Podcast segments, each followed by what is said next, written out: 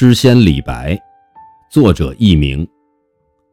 唐代诗歌的发展达到了高度成熟的黄金时代。唐代不到三百年的时间里，遗留下来的诗歌就将近五万首，其中以家喻户晓的李白最有代表性。李白字太白，祖籍陇西成纪，今甘肃秦安西北人。他所写诗歌内容广泛，代表作有《梦游天姥吟留别》《蜀道难》《行路难》《将进酒》等。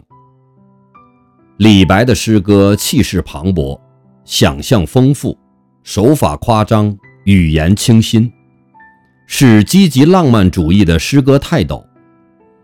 他的诗极大地提高了唐诗的艺术水平。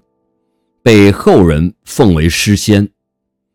同时代较有名的诗人还有有诗圣之称的杜甫。